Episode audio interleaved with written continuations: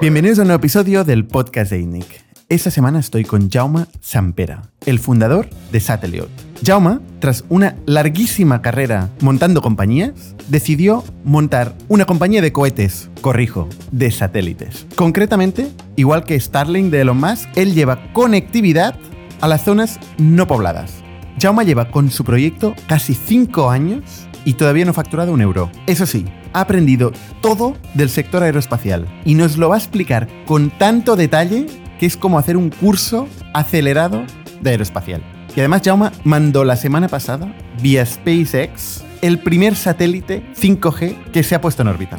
Y el podcast de esta semana nos lo trae, como es habitual, Factoria la plataforma de recursos humanos que permite automatizar la burocracia. Os voy a dejar con Dani, que os explicará cómo hacen la gestión del talento. Gracias, Bernat. Soy Dani, miembro del equipo de Product Marketing en Factorial, donde nos dedicamos a trabajar en el producto de gestión de talento, en el que trabajamos el itinerario de un empleado desde que entra en la empresa hasta su salida. Lo que hemos descubierto es que la mayoría de empresas no tienen ni idea de los beneficios que tiene preguntar de una manera periódica y sistemática, tanto a managers como a empleados, cómo están y cuál es su rendimiento. Con esta información, Factorial construye un dashboard para cada manager que le otorga superpoderes de gestión. Si queréis probarlo, concertad una demo con nosotros en factorialhr.es. Vuelvo a ti, Bernat. Muchas gracias Dani y Factorial y muchas gracias a todos vosotros por el apoyo que recibimos cada semana. Vemos mucha gente que ve los vídeos y todavía no está suscrita en nuestros canales de audio de podcast y en nuestro canal de YouTube. Así que dadle subscribe y a la campanilla. No me enrollo más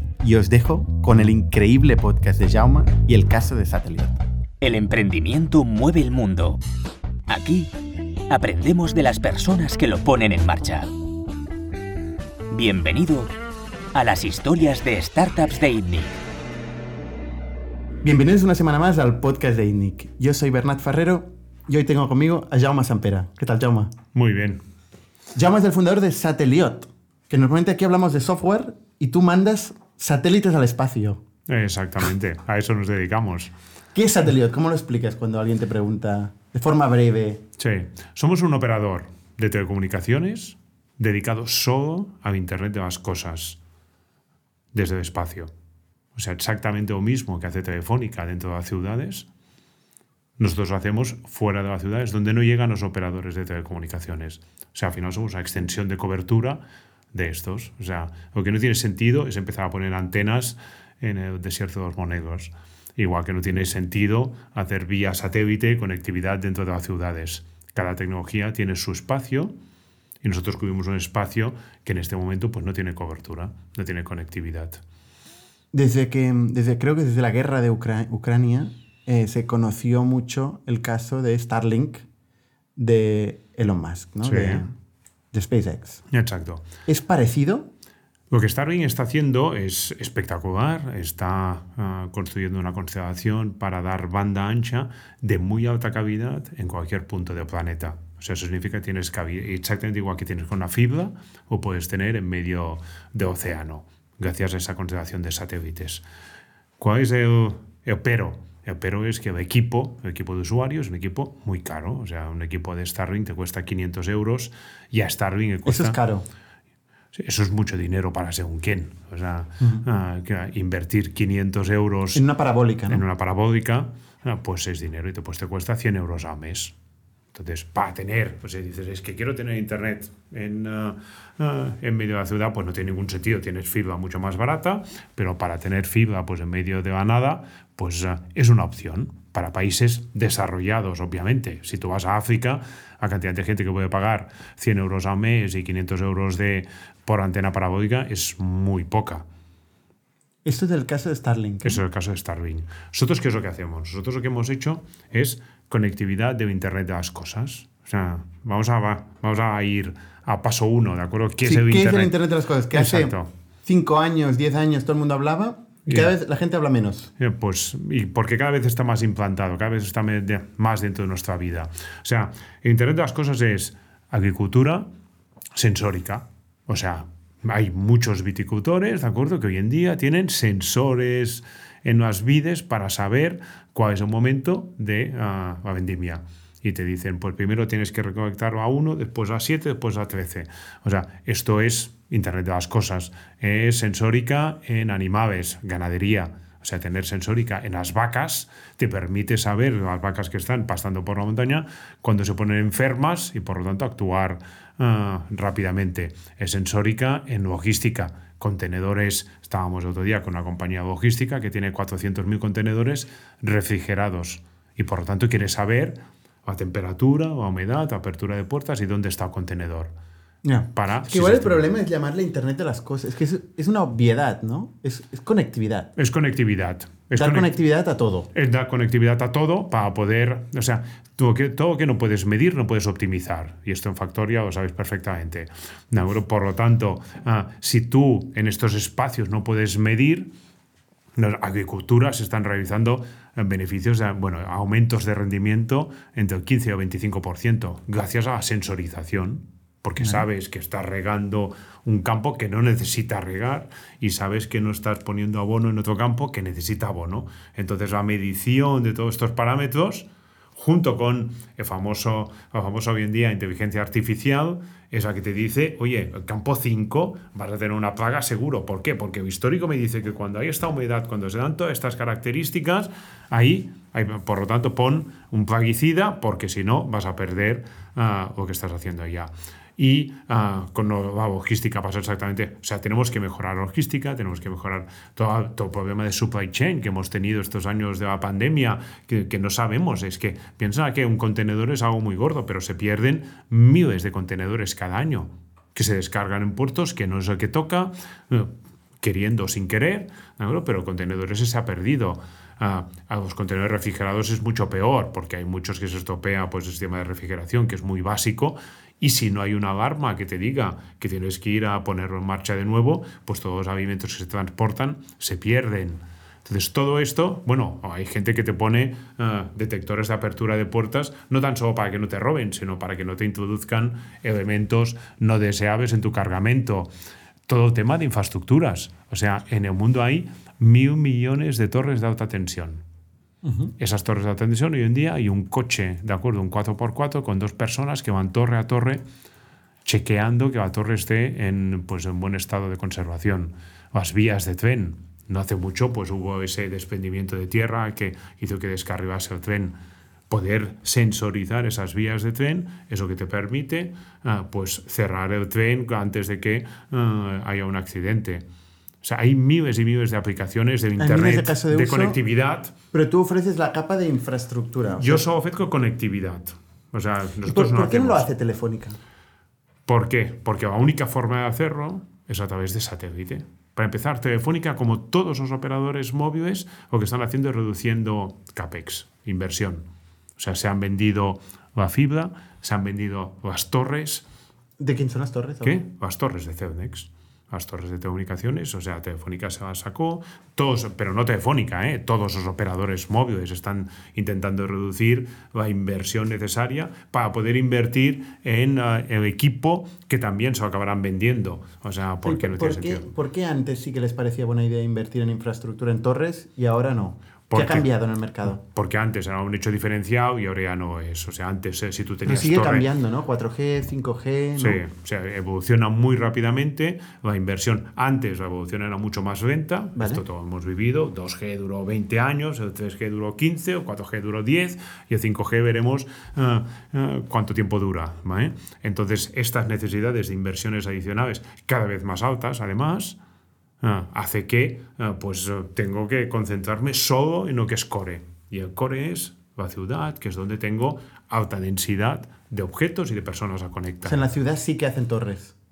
No, en la ciudad tampoco hacen torres. Tampoco o sea, se centra en el marketing. Se, se, centra en el marketing y en el equipo de electrónica. En el equipo, una torre es un elemento de hierro, ¿de acuerdo? Ceonex lo que hace es uh, real estate de, de, torres de telecomunicaciones. Entonces ahí te alquila tu trocito de torre donde tú pones tu equipo de radio.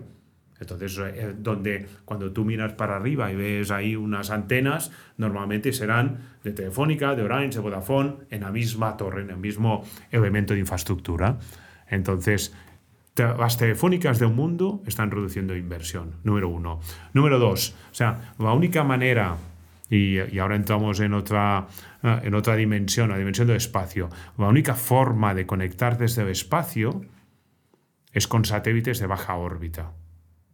¿Eh? Entonces, explico. O sea, los satélites tradicionales que todos conocemos son satélites de órbitas geoestacionarias, que están a 30.000 kilómetros de distancia en el Ecuador y giran con la Tierra al mismo tiempo. O sea, entonces estos satélites están muy lejos para conectar con equipos de Internet de las cosas. ¿eh? Entonces nuestros satélites están a 550 kilómetros. Los satélites de 550 kilómetros no se están quietos respecto a la Tierra como ah, los de las órbitas geoestacionarias. Dan vueltas alrededor de la Tierra muy rápidamente. Dan una vuelta cada 90 minutos. Y cubren, con un satélite tú tienes cobertura en todas partes. El problema es que somos dos veces al día. Entonces, en todas partes del planeta. en todas partes del planeta. Con un solo satélite. Con un solo satélite de baja órbita. Pero solo paso por ahí dos veces al día. Entonces Pero pasa por todos lados. Pasa por todos lados, sí, porque la Tierra va girando, eh, tú pones el satélite en un plano orbital que pasa por el polo norte y el polo sur, y este está quieto, y la Tierra va dando vueltas. Y entonces, o sea, Ya, pero de ahí a todas tú cuando ves una órbita que te pintan en el mundo, ¿de acuerdo? Ves que hace una sinusoide, es porque el satélite está quieto en el plano y tú vas dando vueltas. Y entonces, dos veces al día pasa por encima de Barcelona, por encima de Vacarisas ¿vale? y por encima de eh, Nueva Zelanda. Tengo mil preguntas sobre eso. ¿Por, por qué no todo el mundo se pasa al satélite? ¿Por qué no evoluciona más Porque, rápido? porque los satélites no tienen capacidad. Son muy buenos en cobertura y muy malos en capacidad. O sea, tienen un ancho de banda O sea, muy limitado. O sea, si tú ves la evolución entre el 2G, el 3G, el 4G y el 5G, y dices, es que el 5G me da muchísima más velocidad, ¿de acuerdo? Que es con lo que todo el mundo se fija. Tengo muchísima más velocidad con el 5G, con el 4G. O sea, el 50 a 80% de esa ganancia es por el número de antenas que hay disponibles. O sea, las celdas, cuando empezamos en el 2G, en Barcelona había 20 antenas. Entonces, esas antenas tenían capacidad de 10 megabits. Y me estoy inventando un número, ¿de acuerdo? Vale. O sea, en el 5G, ¿de acuerdo? Nosotros tenemos 2 millones de antenas. O sea, Y es- hemos, y ganado, antena- hemos ganado eh, velocidad por vía de conseguir más capilaridad, más número de antenas. Exacto, exactamente. Pero no ha crecido la- la- No, la- sí, el número de también. conexiones simultáneas que puede tener una crecido, antena. También ha crecido. O sea, antes Pero es el cuello de botella. 10 megas y ahora son mm, un giga por antena. Pero es que además tenemos 5.000 antenas donde antes teníamos 20. ¿vale? Y por lo ¿Que tanto... ¿Esto no nos fríe la, la ¿Qué? cabeza, esto? Que, bueno, las radiaciones buenas no son, pero tampoco se, nunca se ha demostrado que, eh, que, va- que el nivel de radiación que te da una antena de una eh, de telefonía móvil sea perjudicial. Nunca. O sea, no hay Aquí ningún estudio. justo aquí, justo de- delante. de la Pues, eh, pues eh, nunca se ha demostrado, de acuerdo, que eso sea perjudicial eh, para. O sea, es mucho más perjudicial un microondas que os fabrican con todo cariño en China, ¿de acuerdo? Y, eh, y que, es- bueno, y que reparten eh, emisiones eh, por todas partes. Vale. O sea, la razón por la que no usamos todo satélite es porque hay una limitación en el número de conexiones por satélite. Exactamente. Como el satélite.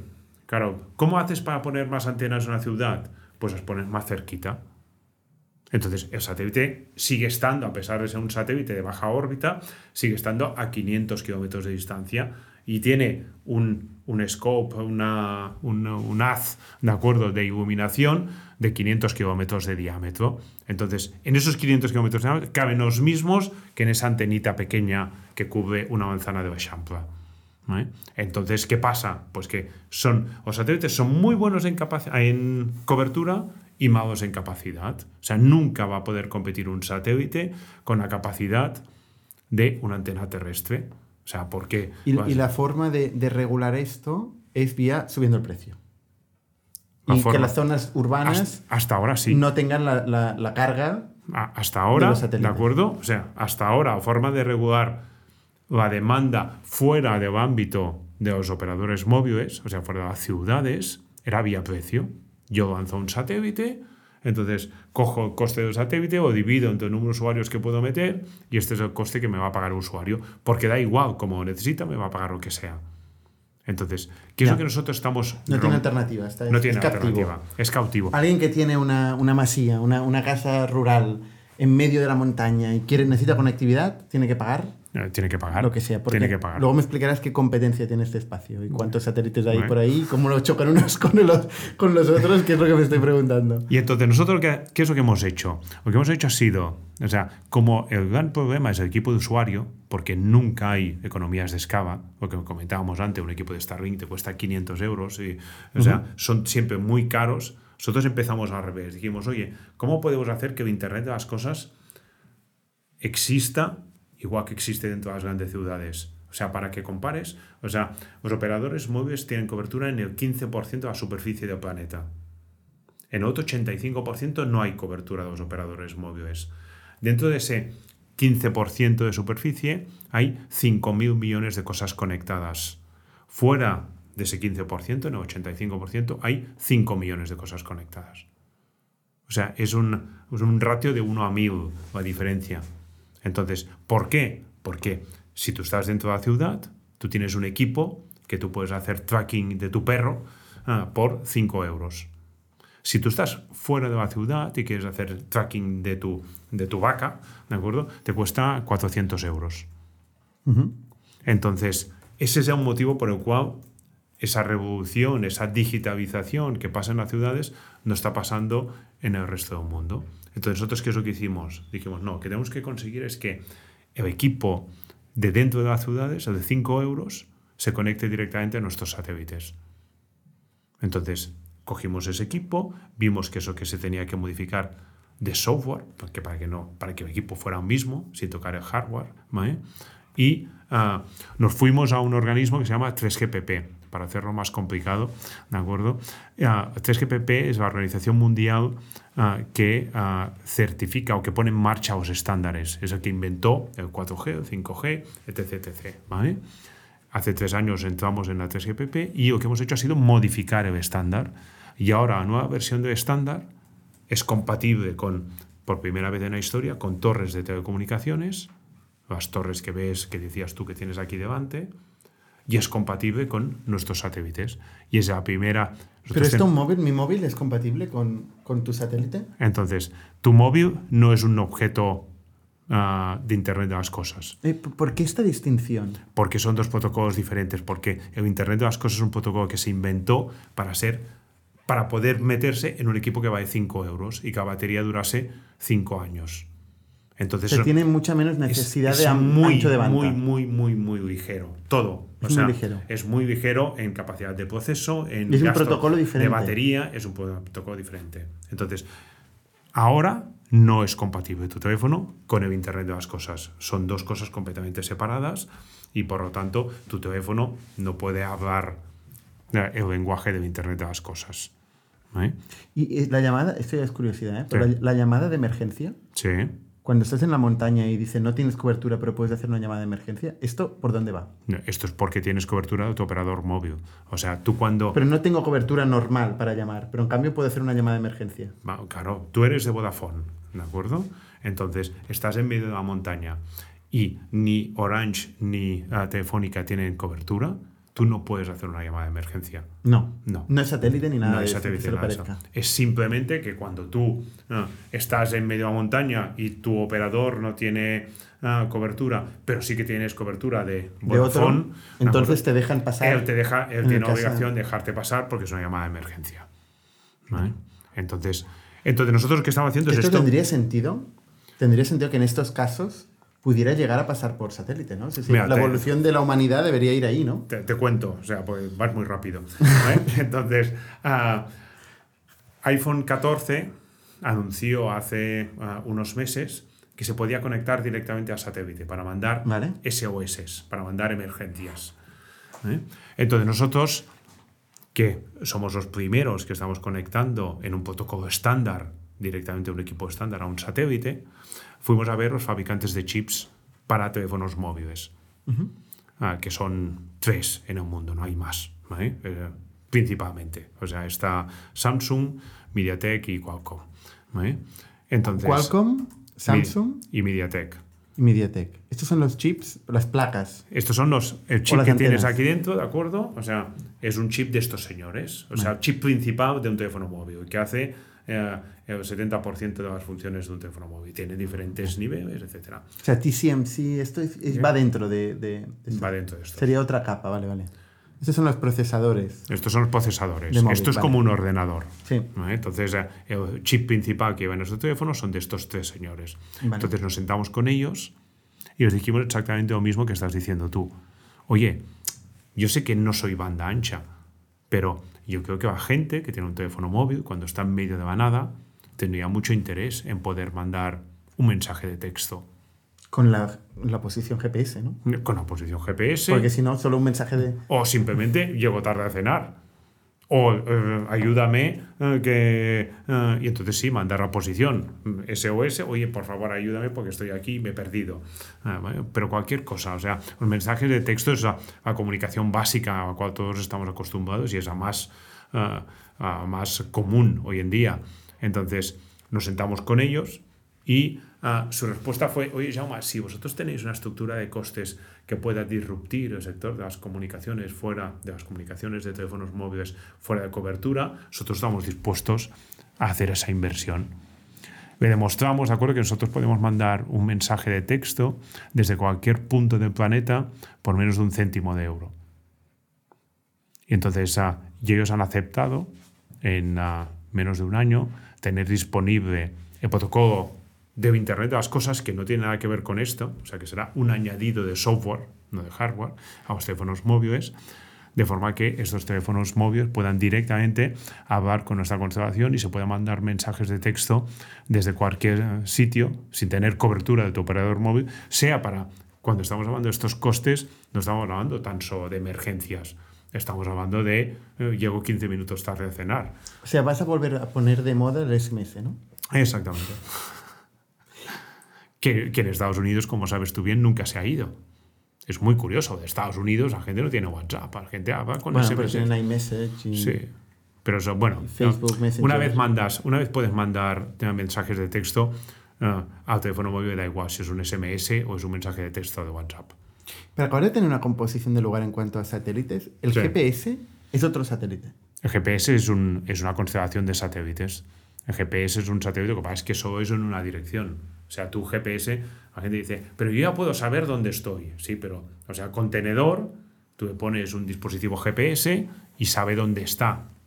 él, ¿De acuerdo? Pero lo que te interesa es que lo sepan en la central dónde está ese contenedor. Vale. Entonces- Entonces, manda es broadcast. Exactamente. El GPS manda la famosa, la famosa ecuación de triangulación.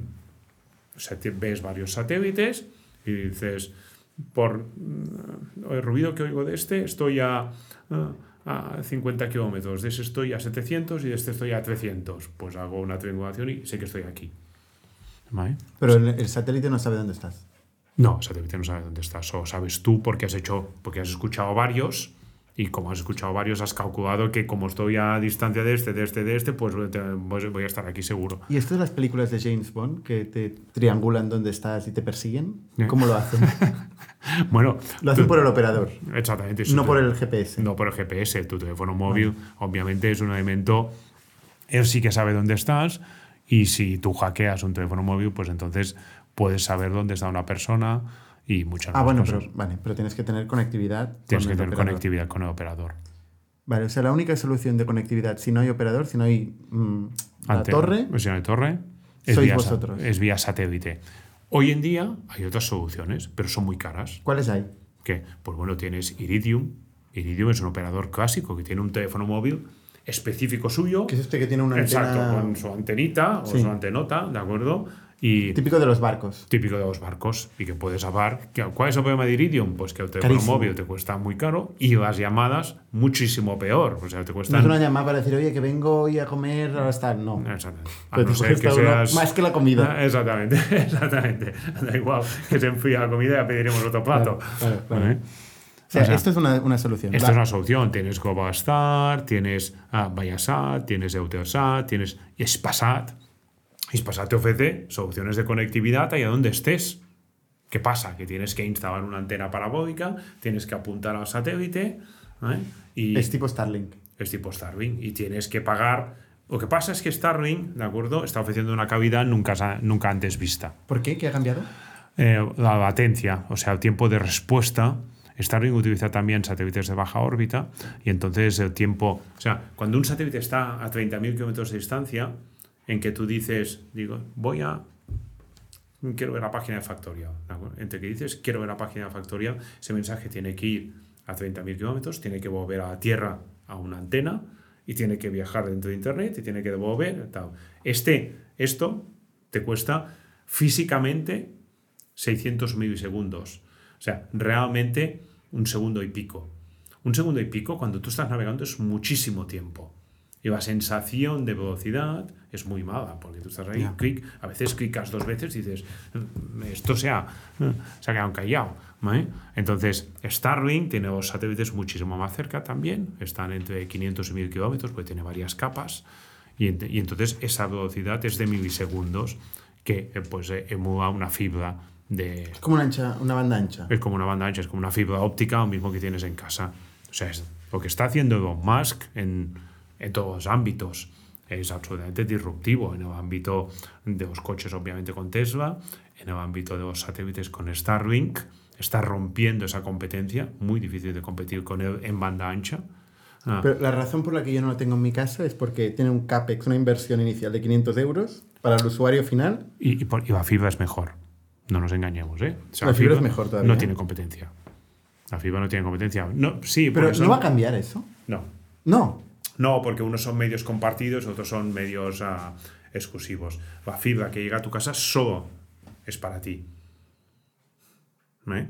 La- el satélite, por mucha capacidad que tiene, ese medio es compartido. O sea, yo estoy dando internet de banda ancha a 100, 500, a 5000. ¿De acuerdo? Entonces ese medio es compartido. En el momento que todos pedimos, yo tengo que repartir. O sea, tengo este tubo, tomo un poquito para ti, un poquito para ti, un poquito para ti. ¿Vale? La fibra es solo tuya. Entonces, Y no hay nunca- una innovación que se prevé a futuro que va es, a incrementar es que muchísimo el físicamente, número de conexiones físicamente no, no, es, no existe. O sea, y cada vez es mejor y cada vez. O sea, la única forma es tirar más y más satélites. Nosotros, nuestra previsión es tener para 2025 256 satélites. Y dices, estos son muchos. Pero es que ah, Elon Musk tiene miles de satélites ya. Starlink. O sea, su previsión es llegar a 40 o 50 mil satélites. Y con esto evita el, la el colapso por número de conexiones. Exactamente. Con esto, pues evita el colapso. El problema de, de Elon Musk y de todas las tecnologías satelitales de baja órbita es que, como te comentaba antes, tú tienes cobertura en todas partes y capacidad homogénea. Entonces, ¿qué es lo que está pasando en Elon Musk? Está pasando que su principal ah, cliente, su principal mercado, obviamente es Estados Unidos. Estados Unidos, como sabes, hay muchas zonas sin cobertura. O sea, en Europa somos unos privilegiados y aquí en Cataluña o en España muchísimo más. O sea, la, la fibra que tenemos aquí no existe en Alemania. O sea, ni en, ah, ni en Inglaterra. O sea, están muchísimo peor que nosotros. ¿vale? O sea, que hay una, hay una ¿Y por? Porque se ha invertido mucho, han venido mucho dinero de... Aquí invertimos mucho. Aquí invertimos mucho. Sin economía que lo respalde, pero... pero, pero ahí estamos contentos y, Vale. y esto se aguantaba, ¿eh? No sé cómo, o sea, a veces me lo pregunto, ¿vale? Ah, pero, pero Estados Unidos no. Estados Unidos es un país mucho más extenso, ah, con una densidad de población mucho menor y hay muchísimas zonas donde no hay fibra, donde hay muchísimas. Entonces, Elon Musk ahí tiene el principal mercado. ¿Qué es lo que está pasando Elon Musk? Que tiene mucho mercado en Estados Unidos y claro, por kilómetro cuadrado tiene la misma capacidad en Texas, que seguro que tiene centenares de clientes, de acuerdo, por kilómetro cuadrado, que en Ruanda, que seguramente no tiene nadie.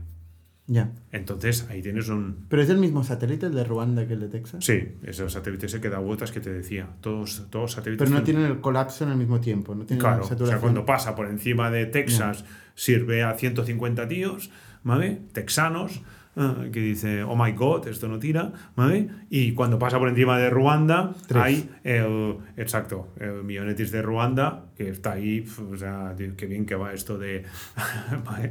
Pero claro, pero no paga como 150, paga como uno. Es ¿eh? un tema de modelo de negocio. Podría Es un a- tema de modelo de negocio. Puede llegar a monetizar esto, ¿no? De- en este momento, Elon Musk en Starlink está quemando 5 mil millones al año. o sea, sigue quemando muchísimo más dinero del que ingresa ¿eh? y espera que en algún momento, o sea, Pero esto es una empresa privada y no tiene que dar respon- re- esto es una empresa privada, no, no tiene que dar... a- Aunque lo han criticado mucho pues, para, en Ucrania, por ejemplo, que, Bueno, que dio esto gratuitamente. Claro, o sea, no, eh, es Elon Musk que todos conocemos el personaje, o sea, es, eh, es una persona pues muy controvertida, o que está haciendo en Twitter es controvertido, o, que, ah, o que hace con Starlink es controvertido, ah, pero eh, es ah, gente disruptiva que consiguen, porque yo creo que es que me da absolutamente igual lo que piensen los demás. ¿Tú qué piensas de Elon Musk? Yo pienso que es un genio, ¿de acuerdo? Peligroso. O sea, ¿Por qué peligroso? ¿Por qué peligroso? Porque, bueno, porque lo que ha hecho en Twitter, pues tiene, de- tiene eh, pues, tendencias ¿vale? de control de la información que no son buenas. O sea, está, está priorizando O sea, cuentas. ¿tú no crees que quiere realmente hacer lo contrario, es flexibilizar o liberalizar el acceso a la comunicación sin sesgos, tal y como él dice? Exactamente, yo creo que es absolutamente al revés. ¿Tú o crees sea, que quiere controlar hacia Bueno, otro lado? Hacia otro lado, exactamente. Tiene, eh, tiene sus objetivos personales que pasan por encima de Y que además, es que además no, no nos confundamos. O sea, no, no quiere decir que sean objetivos ah, personalistas, sino igual él quiere cambiar la humanidad para mejor. Pero claro, su visión de ese cambio de humanidad para mejor. Ah, pues eh, siempre que es impuesta, normalmente es difícil que sea acertada. O sea, quiere decir que, que es un sociópata un poco, o sea, ¿entiendes? Que tiene una visión de la sociedad como sus viajes a Marte y la gente que trabaja con él. Y yo conozco gente que ha trabajado con él, ah, pues bueno, obviamente es un tirano en el trabajo, o sea, trabaja mucho. Bueno, hemos visto. Hemos visto en, en Twitter, o sea, en, en Twitter eh, exigió a la gente que se quedase a dormir. Yo no sé si aquí se queda a dormir mucha gente por la noche, ¿vale? Ah, pero No mucho. ¿vale? Yo alguna vez. Exactamente. Vale, pero claro, pero no puedes exigir esto eh, a todo el mundo. Entonces, y, pero en es Europa verdad, esto no está nada de moda. este- en Europa esto no está nada de moda, exactamente. Esto- en Europa esto no está nada de moda, En sino todo Estados. Unidos, mira. En Estados Unidos es diferente, pero no creas, en Estados Unidos ah, eh, se trabaja o trabajan muchísimo a gente ah, de, con bajos salarios, pero a gente de nivel medio alto. O sea, los ingenieros, yo no sé si hacen más horas que aquí, ¿eh? lo dudo. Ya. O sea, el, el conductor de taxi sí. Ese hace muchísimas más horas que nuestros conductores de taxi, con todo cariño, ¿de acuerdo? O el camarero. O sea, aquí un camarero es camarero y trabaja sus horas y hace su trabajo fantásticamente Ya. bien, ¿de acuerdo? Ahí es camarero, después sa- sale y se coge un, un Uber y se va a hacer cinco horas de Uber y a fin de semana está en un túnel de lavado haciendo no sé qué, eh, o sea, secando Bueno, hay coches. camareros que cobran una auténtica pasta, ¿eh? Sí, En tips. sí. Depende sí. de dónde y Sí, tal. depende de dónde y tal. Pero sí. sí, sí, sí. Bueno, esto sería otro paréntesis. Eh, exactamente. para igual para otro momento. Y me he quedado en, la- en el tema de las externalidades. O sea, en, en el mundo de las torretas, ¿todo Sí. el mundo puede montar una torreta? Sí, ¿Necesitas una regulación? Hay una regulación, pero tú puedes montar una torre, no es muy difícil. O sea, yo ahora puedo montar una torre. Sí, tú puedes montar una torre, tienes tus permisos. Pido un permiso, pero es fácil. Pero es fácil, es factible. O sea, nosotros en mi última compañía habíamos montado una torre en sitios donde no habían torres de. de, de- O sea, yo ahora podría montar un Celnex. Tú podrías montar un Y Celnex. competir contra Celnex con, montando torretas. Exactamente. Vale, ¿y en, el- en los satélites cómo va esto? ¿Yo puedo, puedo poner un satélite en el espacio? En los satélites hay una organización mundial que se llama ITU, International Telecommunications Union, que depende de, de Naciones Unidas y que es el que te da permiso de órbita y espectro. ¿Esto es nuevo? No, esto ha existido siempre. O sea, los satélites geoestacionarios, que están alrededor del Ecuador, que decíamos a 30.000 kilómetros, ahí hay espacios ya asignados a cada uno de los diferentes. Tenemos que pensar que esto, el mundo satélite viene de un mundo absolutamente ah, gubernamental. O sea, antes no había, hace 30 años no había ninguna o muy pocas compañías no públicas de satélites. Por lo tanto, Naciones Unidas dijo, oye, España, yo quiero lanzar para eh, Televisión Española Internacional, se vea en todas partes. Perfecto, mira, pues pon en este sitio tu satélite, así no molesta con los de México ni Uruguay. ¿no? Vale, perfecto. Pues ¿Pero ahí- qué sitio? ¿Qué? Pues mira, o sea, tú tienes el mundo, el Ecuador, 30.000 kilómetros. Pues ahí hay una, un anillo Pero, ¿y no se mueve? No, o sea, Hay un anillo que está todo. tú lo Gira, pones a una altura. una gira con la Tierra. Y se queda siempre ahí. gira con la Tierra. No, no se mueve. Tiene, tiene propulsión para ir modificando eh, esos pequeños movimientos, ¿de acuerdo? Que puede generar para que se esté quieto en el mismo sitio. Porque si baja un poco, le da a otro. ¿Verdad? Si baja no, porque en 30.000 kilómetros es la distancia esa que tienes que tener. Entonces, para abajo y para arriba es más. Más arriba hay una órbita, que es una órbita basura, que los satélites de todos geoestacionarios, cuando acaba su vida útil, pues los tiran allá. Que haber un montón de cosas ahí. Ese, ¿no? es, el- ese es el- la distancia en la cual se compensa la gravedad de la Tierra y el efecto, de acuerdo, de alejamiento por, ah, ah, por la velocidad que tienen a- alrededor de la Tierra. ¿no? Entonces, ah, ahí están más o menos quietos. Por eso tu antena de televisión, es que si no sería... O sea, si cada día tienes que estar buscando tu satélite con tu antena de televisión, sería jodido. Entonces, ah, ¿Pero por qué? ¿Qué tiene que ver? O sea, tú enfocas... Cuando tú tienes televisión vía satélite, Sí. pues es que últimamente se utiliza poco eso. Si no, nunca he hecho esto. ¿vale? Bueno, pues, si tú miras los tejados, ¿de acuerdo? O sea, verás antenas de satélite. Esas antenas de satélite están quietas, están apuntando a un Tienen que sitio. enfocar a un solo sitio y ya está. Ya está. Las ajustas con unos eh, Y ahí es por donde pasa siempre el satélite. Y ahí es donde está quieto el satélite. No es que pase, es que está quieto, es que gira con la Tierra, gira mismo a la misma velocidad. Esa es la gracia de la órbita geoestacionaria. Entonces, esos espacios os asignó Naciones Unidas a través de un organismo que se llama ah, ITU, ITU, ¿vale? International Telecommunications Union. Entonces, cuando tú quieres lanzar satélites en baja órbita, es exactamente lo mismo. Tú te vas a, a este organismo, dices, buenos días, señores, yo quiero hacer esto, ¿de acuerdo? Y necesito que me den ustedes espacio a esta distancia de la Tierra. Entonces te hacen ¿Y presentar. se paga o no? No. ¿Hay que- no. ¿Es gratis? Es gratis. Bueno, mira. ¿vale?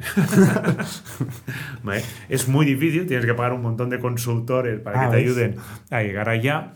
O sea, porque antes solo eran los gobiernos, ah, pero una vez lo tienes, ¿de acuerdo? Pues ese tiene un coste menor, o sea, coste de mantenimiento, pero es muy O sea, por ejemplo, ¿cuánto puede costar en Sí. consultores o- y en tiempo? Dinero ah, y en tiempo. en tiempo muchísimo, en tiempo te puedes estar dos años para, Dos años para conseguir un sitio. para conseguir un sitio. Para poner un satélite. para, en, en nuestro caso es hasta 500 satélites. Nosotros decimos, pedimos un permiso, pedimos un permiso para en una órbita de baja altura, de estos satélites LEO, significa Low Earth Orbit, ah, ah, una órbita de baja altura, pues tuvimos pues dos años haciendo documentación, ¿de acuerdo? Preparando los documentos técnicos y legales para que nos autorizasen a tener. Ahora ya nos han dado ok, el año pasado nos dieron ok, y ahora ya tenemos permiso pues hasta 500 satélites para colocarlos en esa órbita, que sabe Pero en la misma altura, todas. en la misma Todos. altura todos, sí.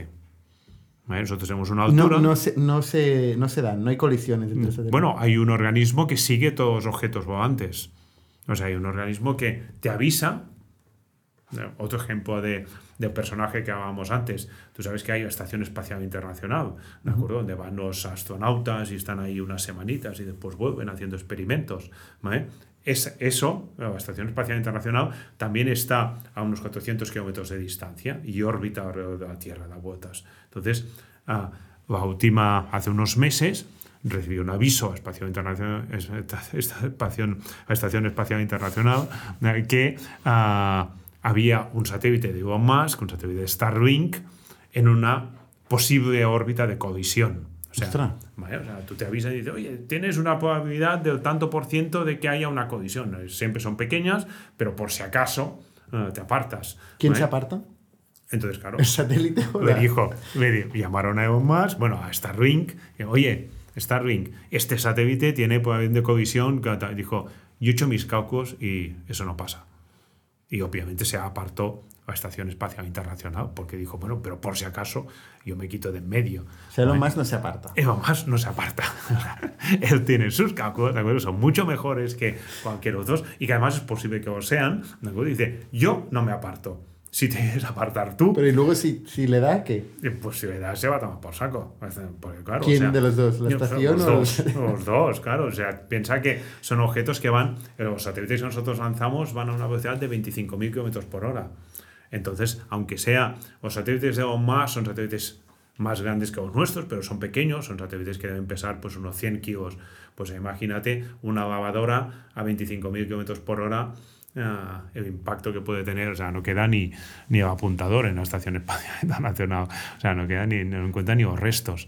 Entonces, ah, obviamente, no- bueno, hace unos meses, se ha hablado muy poco, pero hace unos meses pues hubo un accidente en la Estación Espacial Internacional, hubo una partícula, no se sabe de qué tamaño, pero milimétrica, que chocó contra uno de los, ah, ah, de los cohetes que estaban estacionados e impidió el uso de ese cohete para volver de la Estación Espacial Internacional. Entonces, ¿Y esto no va a peor con tanto Sí, satélite y tanta historia? Sí, lo que pasa es que cada vez está más regulado. O sea, así como antes no había, nin- había muy poca regulación porque al final todos, todos éramos amigos y estábamos ahí solo las, los mismos que están en las Naciones Unidas, los países, ahora cada vez hay más empresas privadas que están lanzando objetos y por lo tanto se tiene que regular. Por ejemplo, ahora ha habido la regulación de la FCC, que es el organismo regulador americano, que es al final aquí quien manda son los de siempre, ¿vale?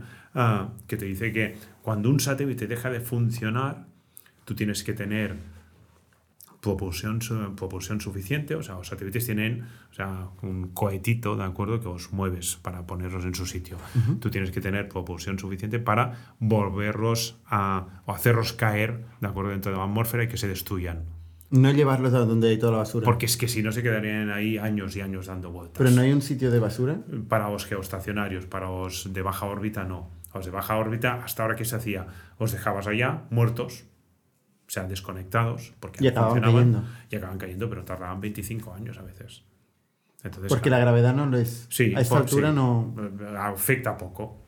Entonces van cayendo, van cayendo, van cayendo, hasta que en el momento que entra en la, en la atmósfera, pues se destruyen y tú ves como una, ¿Y, y la, Rusia y China em, pasan también por el aro de, de No. la, de la ONU? No, el problema es China. O sea, el problema principal es China, ah, porque Rusia, pues, ah, en su momento fue una, una potencia espacial. Fue el primero en mandar una satélite. Fue el primero en mandar al satélite, el Soyuz, ah, Soyuz con la Soyuz, que es la nave, ¿de acuerdo? Mandaron un Sputnik ahí, ah, que, que, que fue la gran... O sea, el único motivo por el cual llegamos a la Luna hace 50 años ah, fue porque había competencia entre Rusia y Estados Unidos, a ver quién llegaba antes. Eh, Tal como dices tú muy bien, el primero... Los dos equipos, es muy divertido la historia, o sea, los dos equipos, tanto ruso como el americano, eran equipos que venían ah, de, de Alemania, de Alemania nazi. O sea, Alemania nazi estuvo a punto de ganar la guerra gracias a las bombas V2, que eran cohetes teledirigidos que desde Alemania bombardeaban Londres. Entonces, el conocimiento que tenía Alemania en ese momento de la tecnología de cohetes, la tecnología espacial, no lo tenía nadie más en el mundo. Entonces, cuando ah, ganaron rusos y americanos la Segunda Guerra Mundial, ah, se repartieron los, ah, los científicos alemanes.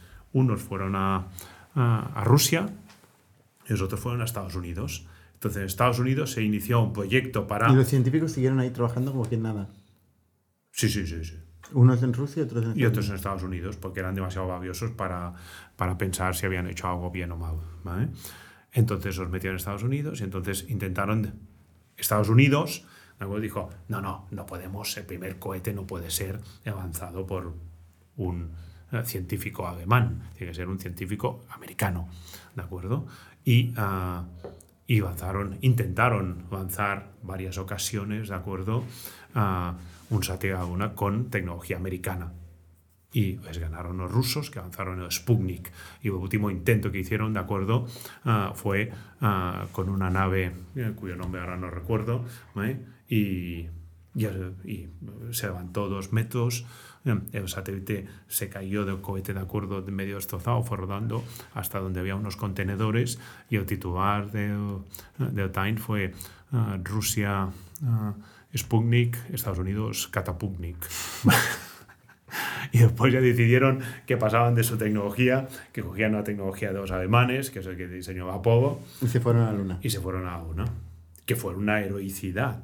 O sea, porque... Peligrosísimo. Peligrosísimo, obviamente. Se fueron, ¿eh? Primero todo, fueron, confirmas que fueron, ¿eh? Hay gente que lo pone en duda. Fueron allá. ¿Eh? y en varias ocasiones, además. Y luego nunca más. Y luego Por alguna nunca razón, más. nunca más. Pues, bueno, porque no había ningún, es decir, que no había ninguna razón económica para seguir yendo. O sea, el- No se puede instalar nada ahí en la luna, ¿eh? ahora sí.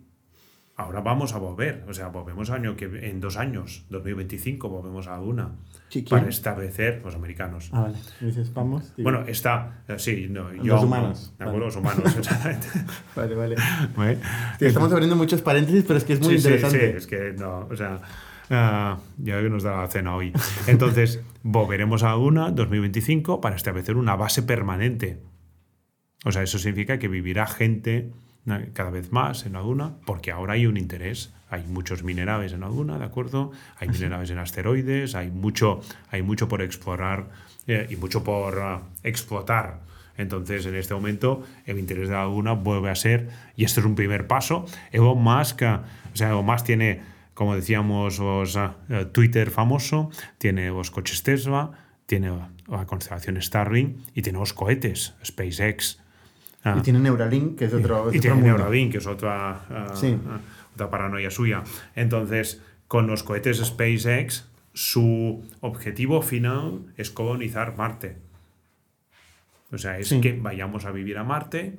Que somos una, que seamos una especie multiplanetaria. Exactamente. Es como lo, como lo expresa. ¿no? Exactamente, exactamente. Entonces, ah, ese es el, Luna, eso es un primer paso. O sea, si queremos ir a Marte, vamos a tener que hacer dos viajes. O sea, un viaje con parada. O sea, vamos a tener que ir hasta la Luna, entonces en la Luna parar y ahí ir a Marte, porque ah, lo que cuesta vencer el campo gravitacional terrestre gasta muchísimo combustible que no daría después para llegar a Marte. Entonces lo que tenemos que hacer es primero vamos a la Luna y cambiamos de autobús y nos subimos en otro vehículo que es el que nos va a llevar a Marte en ese viaje, que además es un viaje pues que dura eh, mucho tiempo y que solo se puede hacer una vez cada dos años. ¿Tú irías a Marte?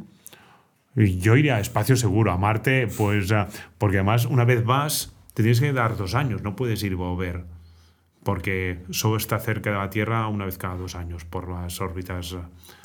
que entonces tienes que ir allá, quedarte dos añitos como mínimo, o cuatro, seis, ocho, los que ¿Qué quieras. haces ahí dos años? eh? Y, y además con un clima bastante, ah, ah, bastante poco agradable, con lo bien que estamos aquí en Barcelona. Para acabar de preguntar, ya, que te tengo aquí un experto en ese tema, o sea, el tema de, de Rusia y, y- y China, ¿no? Dices que no, China no pasa por el aro, ¿no? Con lo cual puede Sí. Eh, satélites en cualquier momento, con lo cual puede observar el mundo en cualquier momento. Lo está haciéndose. ¿eh? ¿Y ¿Por, por qué le dan tanta importancia que un globo pasa por encima de Estados Unidos? Cuando Bueno. realmente tienen los satélites. A ver, como más ah, o sea, en observación, hemos hablado de telecomunicaciones, de la importancia de que los satélites estén cerca en telecomunicaciones. En observación de la Tierra aún es más obvio. O sea, si tú tienes una cámara fotográfica con una, una lente de aumento, como más cerca está la Tierra, más detalle puedes ver. Pero en 400 kilómetros es muy, muy lejos. 400 kilómetros es mucho más lejos que un globo que va a 100. Entonces, tú puedes observar, ¿de acuerdo? Muchos más detalles. Por eso es importante. Por eso les preocupó tanto a los Por eso les preocupó tanto a los americanos que hayan globos, pero A globos 100 ha en vez de 400. Exacto, globos ha habido siempre, ¿de acuerdo? Y seguirá habiendo porque hay muchos globos de, de temas científicos que te- y que además no puedes controlar. Un satélite ah, lo colocas en una órbita y se está quieto. Un globo ah, de este tipo va con, según las corrientes ah, de viento. Vale. Tengo mil preguntas, ¿eh? O sea, la batería, por ejemplo, Sí. ¿cuánto dura de un satélite? De un satélite, bueno, tienes paneles solares. Vale. Por lo tanto, cuando está, tienes zonas de sol y zonas de sombra. Entonces, cuando está en la zona de sol, Carga. carga y cuando está en la zona de sombra, pues O sea, toda la vida, tira siempre. las baterías. Bueno, las baterías tienen un número limitado de carga-descarga. O sea, los satélites que nosotros tiramos tienen una vida útil de 5 años. Vale. Y en cinco Tampoco es años, mucho. no, tampoco es mucho, pero es perfecto para el mundo de las telecomunicaciones, porque hasta ahora los satélites geoestacionarios que comentábamos antes eran satélites que tardaban entre 5 y 10 años en construirse y que duraban entre 15 y 20 años. ¿Y ahora? Entonces, esto en telecomunicaciones no tiene ningún No. sentido. O sea, imagínate que digan, no, próximo teléfono voy a tardar 5 años en diseñarlo y te va a durar 20 años. O sea, no, o sea, no, muchas gracias. ¿vale? Ah, entonces, los satélites de baja órbita son mucho más pequeños, muchos más fáciles de, de fabricar, mucho más rápido. O sea, nosotros un satélite lo fabricamos en 9 meses o menos, incluso en 6 meses, y los satélites duran 5 años. Eso te permite cada 4 o 5 años estar renovando tu tecnología. Seguramente ha cambiado en cinco años. Exactamente. O sea, ya va bien. un- Ya va bien. un horizonte ya va bien. Nosotros iremos avanzando, como te comentaba, en 2025 256. Eso Vale. significa que en 2026 lanzaremos más, en 2027 empezaremos a cambiar los primeros, en 2028 cambiaremos los segundos. Es una red hasta que será 500, ¿no? eh, hasta 500 500 u- vivos. vivos. Luego, una vez ya están, tiempo. después de cinco años, ya no cuentan. Ya no cuentan, ya entonces lo hacemos entrar en órbita. Lo y- haces caer. Exacto. No puede caer encima de alguien. es que son preguntas como Depende- muy básicas, ¿eh? Pero- Depende del tamaño. Nuestros satélites son pequeños y se queman, eh, se quedan en objetos eh, o sea, que se queman completamente. ¿De acuerdo? Un cohete sí. O sea, bueno, había. O sea, una estación espacial internacional, cuando se caigan a Tierra, se va a tener que calcular para que se caiga en el océano, porque no se va a destruir completamente en la entrada a Tierra. Bueno. Y no queda ¿Cuánto mucho vale para un, eso. un satélite? Alrededor de un millón de euros. Un millón de euros cada satélite. Cada satélite. Que es caro, ¿eh? Sí. Y ha sido 156. y ha sido 156. Es mucho dinero, pero es que el mercado... Luego ya está, una vez está ahí, ya está. No, no Sí, cuesta dinero. exactamente, es- esa es la ventaja. O sea, tiene, son compañías de mucha inversión inicial, pero después, de acuerdo, con EBITDAs de 70 y 80%. Vale. ¿Y cuándo, en cuánto tiempo lo amortizas? Un satélite. Depende de. Depende, bueno, claro. por- porque lo puedes saturar fácil, por lo que dices. El- el- O a ver, la- En plena saturación, ¿cuánto tiempo lo amortizas? en plena saturación, en menos de un año. En menos de un año. meses. ¿Y cuántos clientes son para saturar un satélite? Para saturar- Bueno, nuestros clientes, ay, nuestros satélites tienen millones de mensajes al día. El problema está en lo mismo que O decíamos sea, no lo antes. calculas por número de clientes, sino por mensajes. Exacto, sino por mensajes. O sea, el problema está en que ah, si yo pudiese que toda mi capacidad estuviese donde la necesito, eh, eso sería un número. Pero ¿qué pasa? Que el uso de ese satélite, cuando pasa por el Polo Norte, yo tengo capacidad de mandar mensajes, pero ahí no voy a hacer nada con esa capacidad. No hay nadie ahí Hay mucha capacidad. con un sensor. Exactamente, los pingüinos. ¿Vale? Entonces, hay mucha capacidad no usada. Entonces, yo lo que tengo que hacer es calcular, ¿de acuerdo? Para que esta compañía que está atendiendo un mercado que en este momento no tiene solución, que eso es lo más importante. O sea, estamos yendo a un mercado que hoy en día eh, son equipos de 400 euros, no sirve. O sea, tú no puedes conectar un contenedor que te cueste 400 euros el equipo porque entonces no conectas, que es lo que está pasando ahora. O agricultura o ganadería. Entonces, nosotros estamos Imagínate el mercado que existe ahí fuera, que nosotros, nosotros empezaremos la fase comercial en 2024. O sea, todavía no tenéis ni un cliente. Aún no hemos empezado a facturar nosotros. Creamos la compañía en 2018. Ostras. Fuerte esto, ¿eh? Es, es una compañía súper intensiva en capital inicial. O sea, ¿qué habéis, ¿qué habéis hecho durante todo este tiempo? Construir satélites sí, y desarrollar la tecnología y conseguir papeleo. que- y conseguir papeleo. ¿no? O sea, prepararlo todo para primer Q, primer trimestre de 2024. o Madre sea, mía. Quick, ¿vale? encender las luces ¿vale? y poder empezar a facturar a estos clientes que necesitan el servicio. Entonces, nosotros el año pasado, nuestra previsión de ventas es en 2026. Nosotros hacemos un revenue share con los operadores móviles, o sea, compartimos ese ingreso. Yo digo a Telefónica, Telefónica es uno de los primeros que ha firmado. Telefónica, oye, cuando tus clientes estén fuera de cobertura, con el mismo equipo que tienen ahora, se podrán conectar a mi constelación. Ese más que les vas a cobrar por tener cobertura en todas partes, vamos a medias. O sea, es, es así de, de simple el modelo de negocio, pero de efectivo, porque claro, hay operadores móviles hay en todas partes del mundo y todos tienen un montón de clientes que están a ratos fuera de cobertura.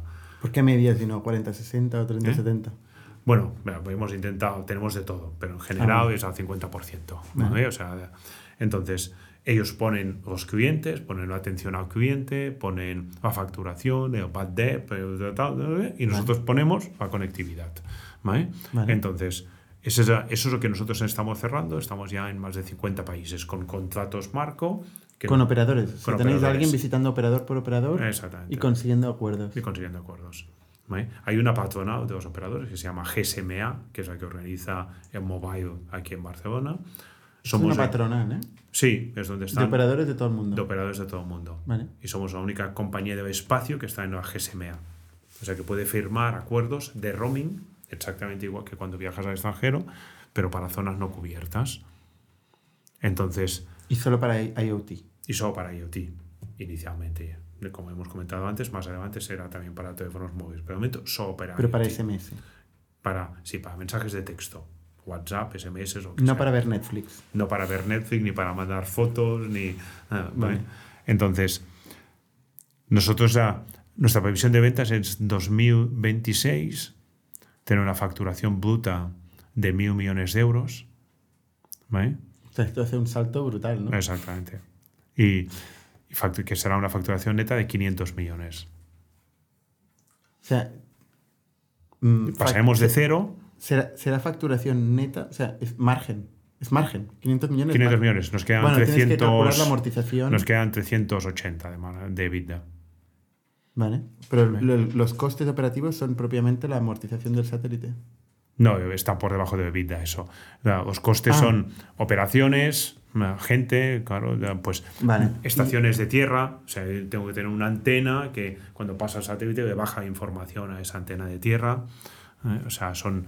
Y, vale, y si calculas el margen con la amortización, pues, pues claro, si tu, si tu negocio es un negocio de costes fijos y de satélites, es muy importante la amortización, ¿no? Sí, eh, genera, o sea, en ese momento, ¿de acuerdo? Si estamos en esa facturación, generamos un cash flow espectacular. O sea, Espectacular, tipo 20%, 10%, tipo, tipo 40%. 40%. No, hombre, no, si me has dicho que 40% es sobre venta neta. 40% sobre venta neta. Vale. O sea, es un muy buen negocio. Si todo esto funciona. Si todo esto negocio. funciona, es muy buen negocio. Entonces, ¿qué pasa? Que hay mucho riesgo, porque claro, o sea, eh, aquí ¿Qué puede ir mal? de momento vas metiendo pasta y dices, bueno, pero esto va a funcionar o no, no sé, sigue metiendo pasta, o sea, o sea, porque ah, Pero tampoco hasta- tanta pasta, ¿no? Porque has levantado no, hemos eh, levantado muy poco de momento. 12, 13 millones de euros. Exacto, más ah, a nota convertible que estamos haciendo ahora y ahora estamos cerrando una serie B, ah, ¿de acuerdo? De 100 millones de euros. Ah, que es ahora que ya nos- sí, ahora ya sí. Exacto, ahora ya sí, ahora ya estamos hablando de pagos mayores, que es lo que nos va a permitir avanzar, ¿de acuerdo? Esta segunda, avanzar la constelación. Hasta ahora era un satélite, el que lanzamos el sábado, ¿de acuerdo? Son satélites... ¿El de- sábado lanzasteis un satélite? Exacto, lanzamos el satélite, Ah, pues sí. explica eso. Ah, no lo sabías. no, no lo sabía. sí, sí. El sábado con SpaceX Vale. lanzamos ah, el primer satélite del mundo 5G. O sea, que se lanzó, ¿de acuerdo? Desde, desde la base militar de Badenberg, en California. ¿Y eso para qué? Eso para, para empezar a conectar objetos. O sea, para, este primero es para demostrar la tecnología. ¿De acuerdo? Entonces, en octubre lanzamos cuatro más. En octubre de este año En octubre de este lanzaréis en el futuro. ¿eh? Exacto, lanzaremos cuatro más. sí. De momento tenéis uno. O sea, ahora ya tienes uno. Tenemos, no, teníamos uno ya que lanzamos en marzo de 2021, Vale. que es puramente experimental. Con SpaceX también. Que, no, este lanzamos con Soyuz, con los rusos, que en ese momento aún eran amigos. ¿vale? Vale. Ahora ya no, en ese momento aún se podía avanzar con, con el Soyuz. Entonces, ¿Y por qué conseguís uno con SpaceX en 2021? ¿Era ¿por más barato? Porque era más eh, cómodo. Eh, Soyuz eran muy. eh, se adaptaban muchísimo a nuestras necesidades. Y SpaceX es más un autobús que sabe cuando sabe y, y- y si no estás te, te- te pierdes. ¿vale? O sea, Soyuz en ese momento eran los dos únicos sistemas fiables de lanzamiento y siguen siendo. Lo que pasa es que Soyuz ya no está en el mercado, ¿vale? los rusos, y, y ahora solo queda Elon Musk, que Elon Musk es el único sistema porque los europeos... Qué que- monopolio, ¿eh? los europeos teníamos Ariane. ¿Y ahora? Y ahora los últimos Ariane, que son los Vega, están teniendo muchas dificultades. Y entonces, hasta que no encuentren, hasta que no echen un poco de rodaje en esos temas, hay mucho riesgo. Y había otro que era Virgin. Virgin tenía un sistema de lanzamiento de, de satélites desde aviones, pero entró en bancarrota el mes pasado. Y por tanto cierra. ¿Cuánto vale enviar un satélite? Pues eh, depende del peso, va por peso como las patatas. ¿vale? Va más caro, pero ah, entonces ah, tú, ah, el satélite este que nosotros estamos lanzando, que tiene, es muy pequeño, que tiene un peso de unos 10 kilos, pues te cuesta ah, 100 y pico mil, entre 100 y 200 mil euros. Ah, tampoco. Bueno. No, Cuesta un millón de euros y un 10-20% de esto. Además, exacto. en, en logística de En- mandarlo ahí. Y luego lo de- los deja, como los deja ahí en el espacio y cada uno se coloca. Sí, eh, este como es uno solo, ¿de acuerdo? mientras lo deje a la altura que toca. y Pero ¿cómo lo deja a la altura que toca? ¿Qué? Es, eh, o sea, el cohete sube, ¿de acuerdo? Entonces avanza. el- lo puedes ver en directo, además. Eh, los SpaceX tienen una cámara que te dicen. la- nuestro nombre es eh, Satellite, pero ah, como estamos mucho fuera, es Satel IoT, ¿de acuerdo? Entonces dicen Satel IoT 0 ejected. Y ves, puf, tu satélite que, que, en la altura exacta, que se aleja hace eject y sale. Exacto. Que se aleja del cohete. Entonces ahí empieza a dar vueltas a la Tierra. Entonces los cuatro que vamos a lanzar en octubre, ah, como queremos que sean un plano orbital y que estén separados de forma homogénea, porque claro, no sirve que pasen los cuatro de golpe, yo quiero que pasen uno, después otro, después otro, y con... Ah, ¿de acuerdo? Ahí lanzamos en el cohete, ponemos una nave dentro del cohete. Entonces el cohete lanza una nave que después va posicionando satélites en su sitio. Y eso es más caro. Y eso Tiene pinta de caro. más caro. Eso es más caro. ¿Y qué pasa con la nave luego? Luego entra en atmósfera y se destruye. ¿Ah, sí? Sí. Hostia. O sea, aquí se destruye todo. Aquí. No Poco queda- sostenible esto. ¿eh? Eh, bueno, Bueno, es más sí. sostenible con Elon Musk, Eh, que, sí. que puede volver el cohete. Eso es muchísimo más sostenible. Claro. Muchísimo más sostenible. Y eso lo ha hecho mucho más barato. Y eso que ha hecho mucho más barato. O sea, hemos reducido ya a una décima parte el coste de lanzar un satélite. Y con el nuevo cohete que intentó lanzar este lunes, no sé si lo viste, lo pasaban en directo. Me pierdo Ah, muchas ¿eh? cosas por lo que veo. ¿Qué pasó? Pues ah, no, que de momento no. Hubo una válvula que falló, entonces ah, se canceló el lanzamiento. Es que se cancelan muchos. Nosotros, cuando lanzamos el sábado, era el cuarto intento. Ostras. O sea, había hecho un intento domingo de Pascua, que mm, cancelaron dos días antes. Después hubo otro intento el lunes, otro intento el miércoles, ¿de acuerdo? El último intento viernes, que cancelaron. O sea, estábamos todos ahí ya con la botella de cava preparados. ¿vale? Y a 28 segundos del lanzamiento, dijeron... ah, ¿Por qué? ah, las palabras clave, hold, hold, hold. ¿vale? ¿Ah, sí? Y ah, se cancela por tiempo, por el viento. Por el viento. ¿eh? Sobre todo por el por eso que decías tú, o sea, tú has visto aterrizar la parte principal del cohete, Sí. ¿de acuerdo? El aterrizaje, el viento le perjudica muchísimo, entonces, ah, y por Parece qué? un milagro, ¿eh? Cuando lo ves ahí que Sí, sí. aterrizando en un medio de un... que se cae, está ahí cayendo y, Sí, sí, es increíble. y se aterriza. Pues ah, y, el, y el domingo, ahí, finalmente el sábado, pues ya pudimos lanzar, ya, ya hubo pues ¿Ya visteis el definitivo. champán? Que sí, abrimos el champán. ¿eh? el champán, si te conectas a LinkedIn, verás que no solo abrimos, sino que os repartimos. ¿eh? ahí. Eh, exactamente. Como auténticos hooligans. ¿eh? Vale. Disfrutamos el momento.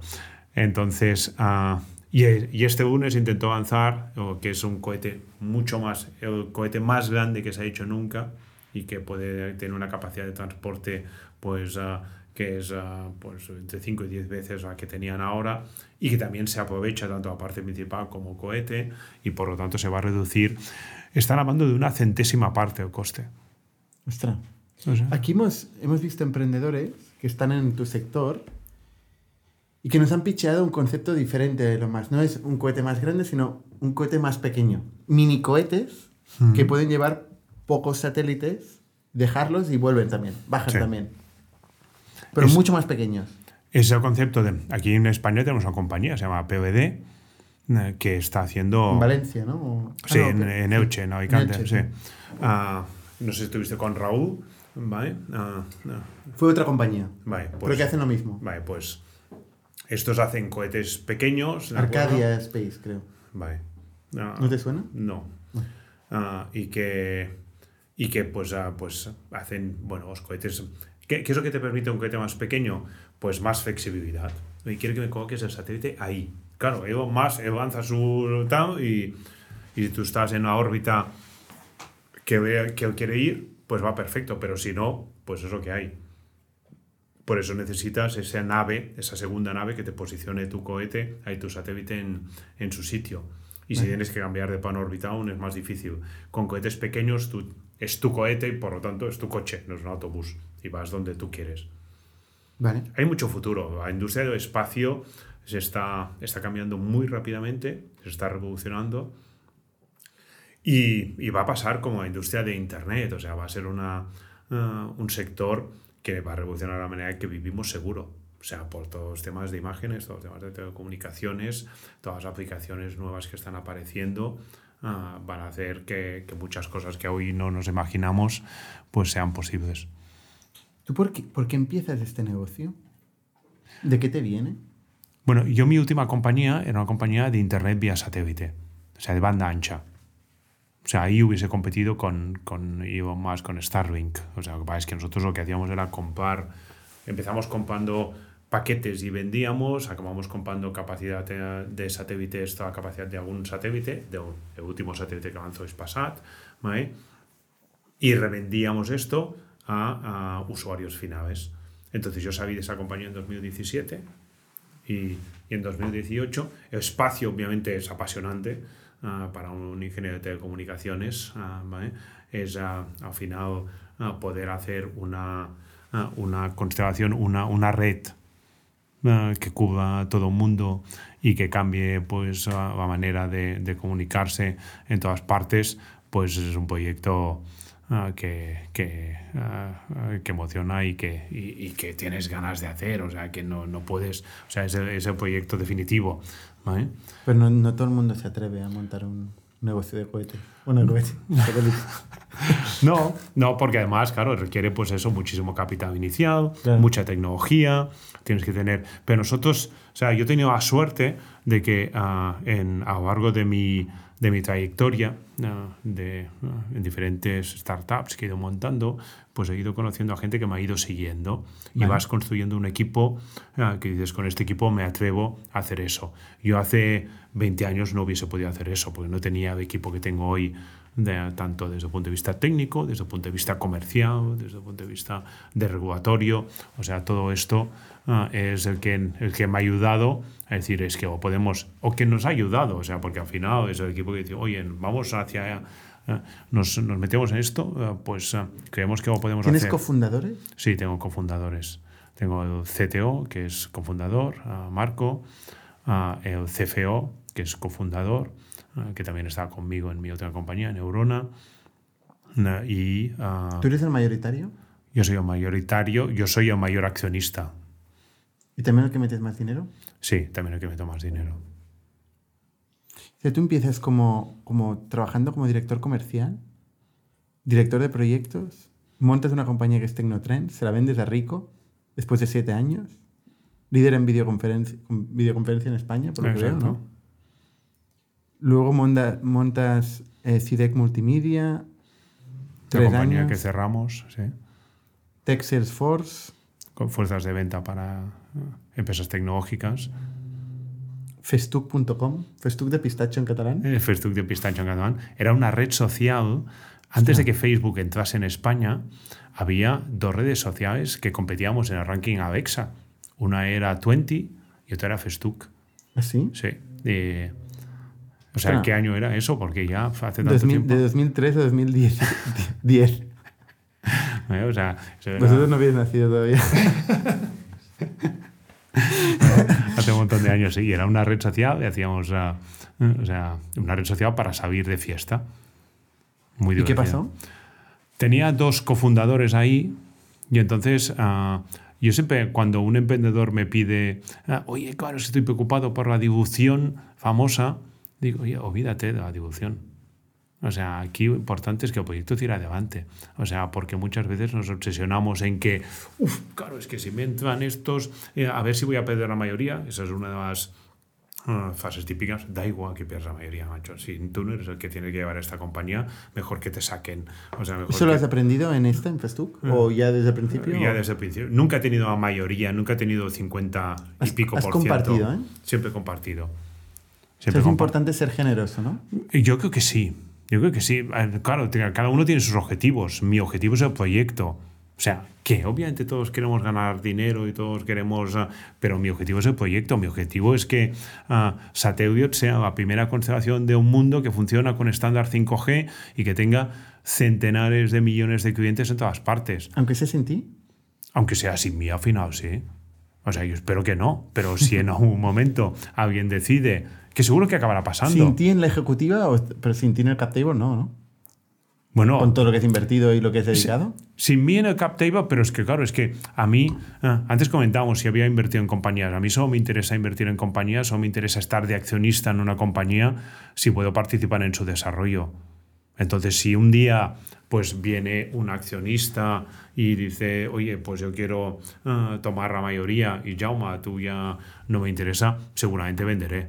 Pero entonces no verás cómo, cómo hace todo esto Ah, que dices que sí, tiene que claro, hacer. pero si no estoy ya en ejecutiva, pues para quedarme ahí en... ah, hay muchas cosas que hacer en este mundo.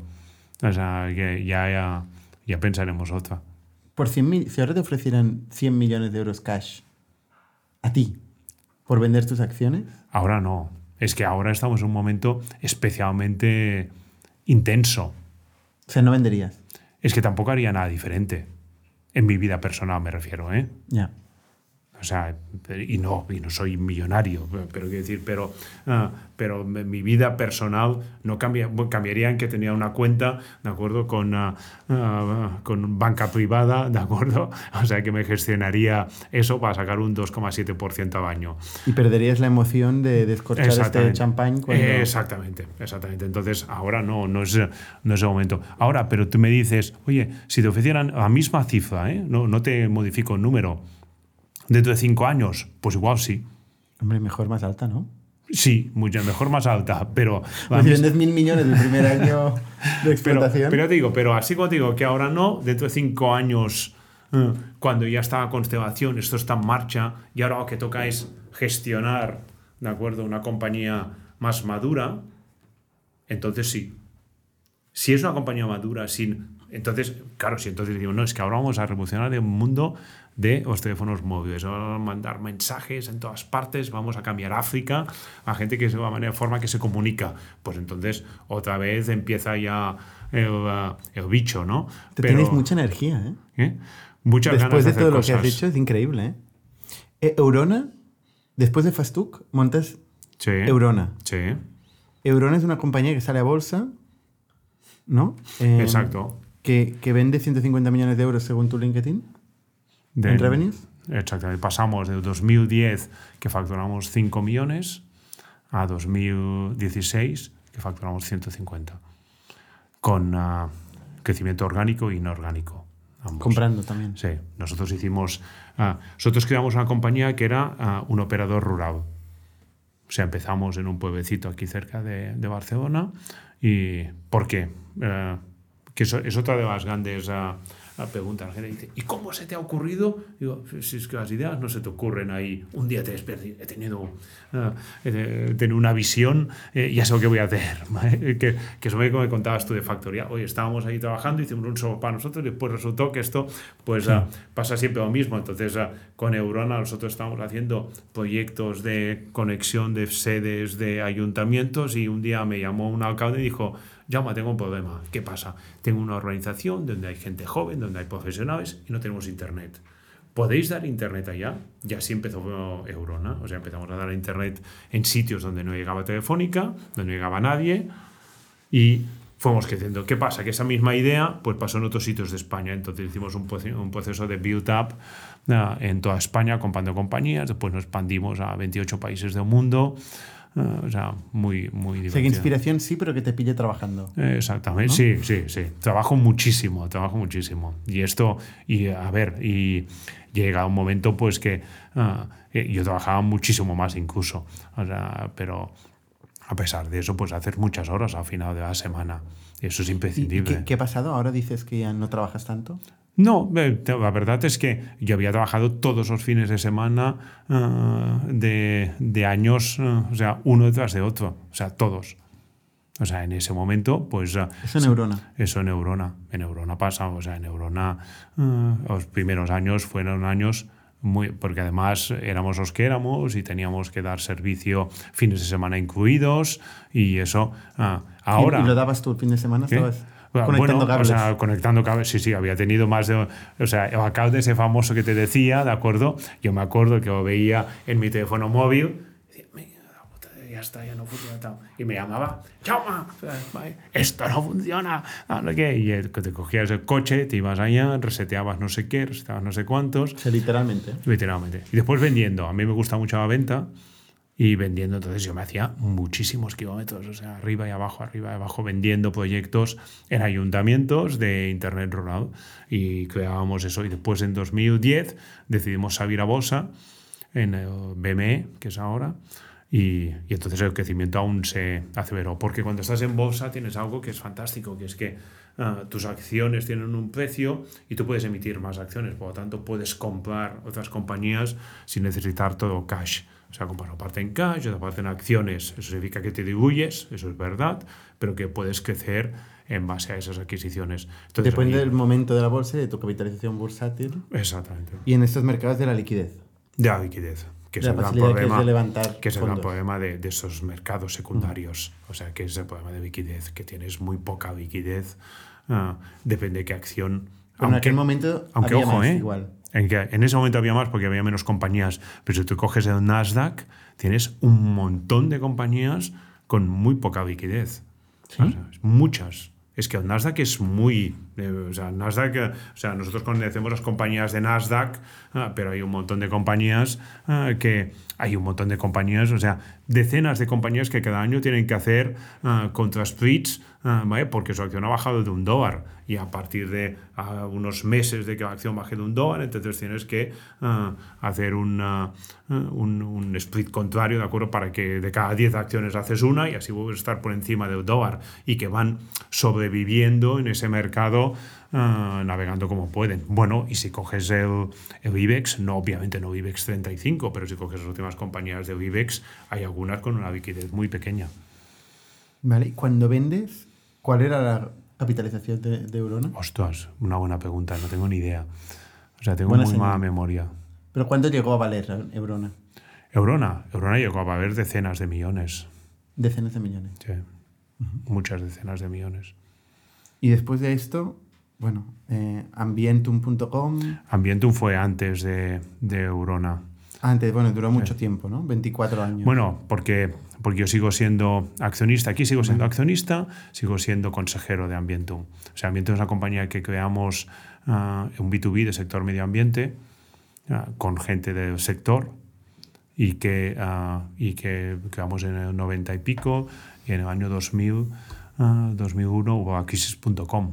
Y en ese momento pasamos pues de 55 personas que éramos a 5. Yo me autorreestructuré, esa vida compañía, y volvimos a cruzar el desierto y en este momento pues son más de 70 personas. La compañía funciona muy bien, ya, gracias al consejero delegado que tiene, que no soy yo, ¿vale? que es ah, un amigo, Javier, ah, y que hemos estado juntos todos estos años. Yo sigo siendo consejero de Eurona.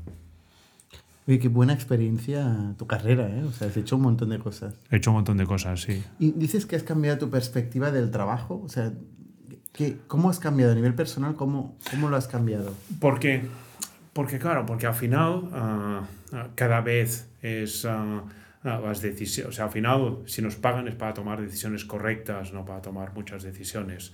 ¿vale? Entonces, ah, el, el poder hacer un break fin de semana, ah, romper con todo eso, es lo que te permite pues ver las cosas con un poco de, ah, de distancia, que seguramente es la, la mejor forma para, para, para tomar perspectiva. Claro, obviamente, a medida que han pasando los, gran- o sea, los proyectos grandes, como tuyo, ¿de acuerdo? O como ah, Satellite, que es mucho más pequeño, pero que, que es un proyecto con ambición global, te permiten tener gente cerca. Yo ya no tengo que ir a resetear los, ah, los, Los wifis. ¿Vale? Entonces, ah, pues bueno, pues eso es lo que, has eso es lo que he buscado. que Seguramente podías no hacerlo también en aquella época, ¿no? Podías, te- podía hacerlo alguien más. Podía hacer algo más, pero, pero, ah, pero cuando estás en modo supervivencia, pues ah, todo cuenta. Y eso una. Y dos, que ah, el fundador, o sea, los fundadores, al principio tienen que estar muy cerca del, del terreno. Porque si no es en ventas, en tecnología, en todo. Si no es imposible que tomar. Bueno, igual es que yo. ah, no, no soy tan visto, ¿de acuerdo? Pero, pero a mí, o sea, un fundador que está muy lejos del día a día, me parece, porque el, el famoso pivotar eh, que, que hoy en día se utiliza tanto, es imposible pivotar si no estás ahí, ¿no? porque cuando Hay te llega información ya estás muerto. O sea, Hay que entonces estar y además es un factor cultural importante si quieres que los, la gente que trabaja contigo también esté. también esté. Porque al final hay alguien que tiene que estar. Eh, exactamente. Y el mejor mensaje que transmite es haciendo, ¿no? Es haciendo. La coherencia es el mejor, la mejor cavidad, la mejor cualidad de- del- del directivo, ¿no? O sea, del emprendedor. O sea, si tú no eres coherente y tú no estás allá, si a ti no te ven hablando con, con cuando vendíamos internet, pues con la señora María, ahora de acuerdo que estamos vendiendo, o sea, estamos firmando ya, estamos firmando ya pedidos para el año que viene ah, de, ah, de lo que vamos a de lo que vamos a tener disponible, ¿vale? Con los cuatro satélites. Entonces, eh, si no estás hablando con el cliente final, no entiendes qué es lo que le gusta, qué es lo que no le gusta, qué es lo que está dispuesto a pagar, qué es lo que no está dispuesto a pagar. Si no estás hablando con los ingenieros, ah, no sabes cuál es el riesgo que estás asumiendo cuando dices, no, pon cinco antenas en vez de cuatro, ¿vale? Pues todo eso es ah, fundamental.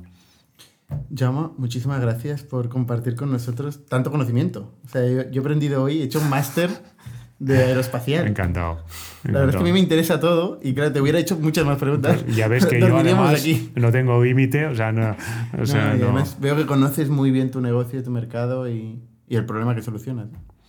Así que Eh, enhorabuena. Eso intentamos. Muchas gracias a vosotros. Muy bien. Hasta la semana que viene. Somos un ecosistema de startups tech de Barcelona, creadores de Camalún, Kipu y Factorial, entre otras. Ofrecemos más de 5.000 metros cuadrados de coworking a startups y organizamos eventos diarios para discutir negocio y tecnología hasta la saciedad. Desde ITNIC Fund invertimos en equipos con capacidad de construir grandes productos y negocios. ¡Te esperamos!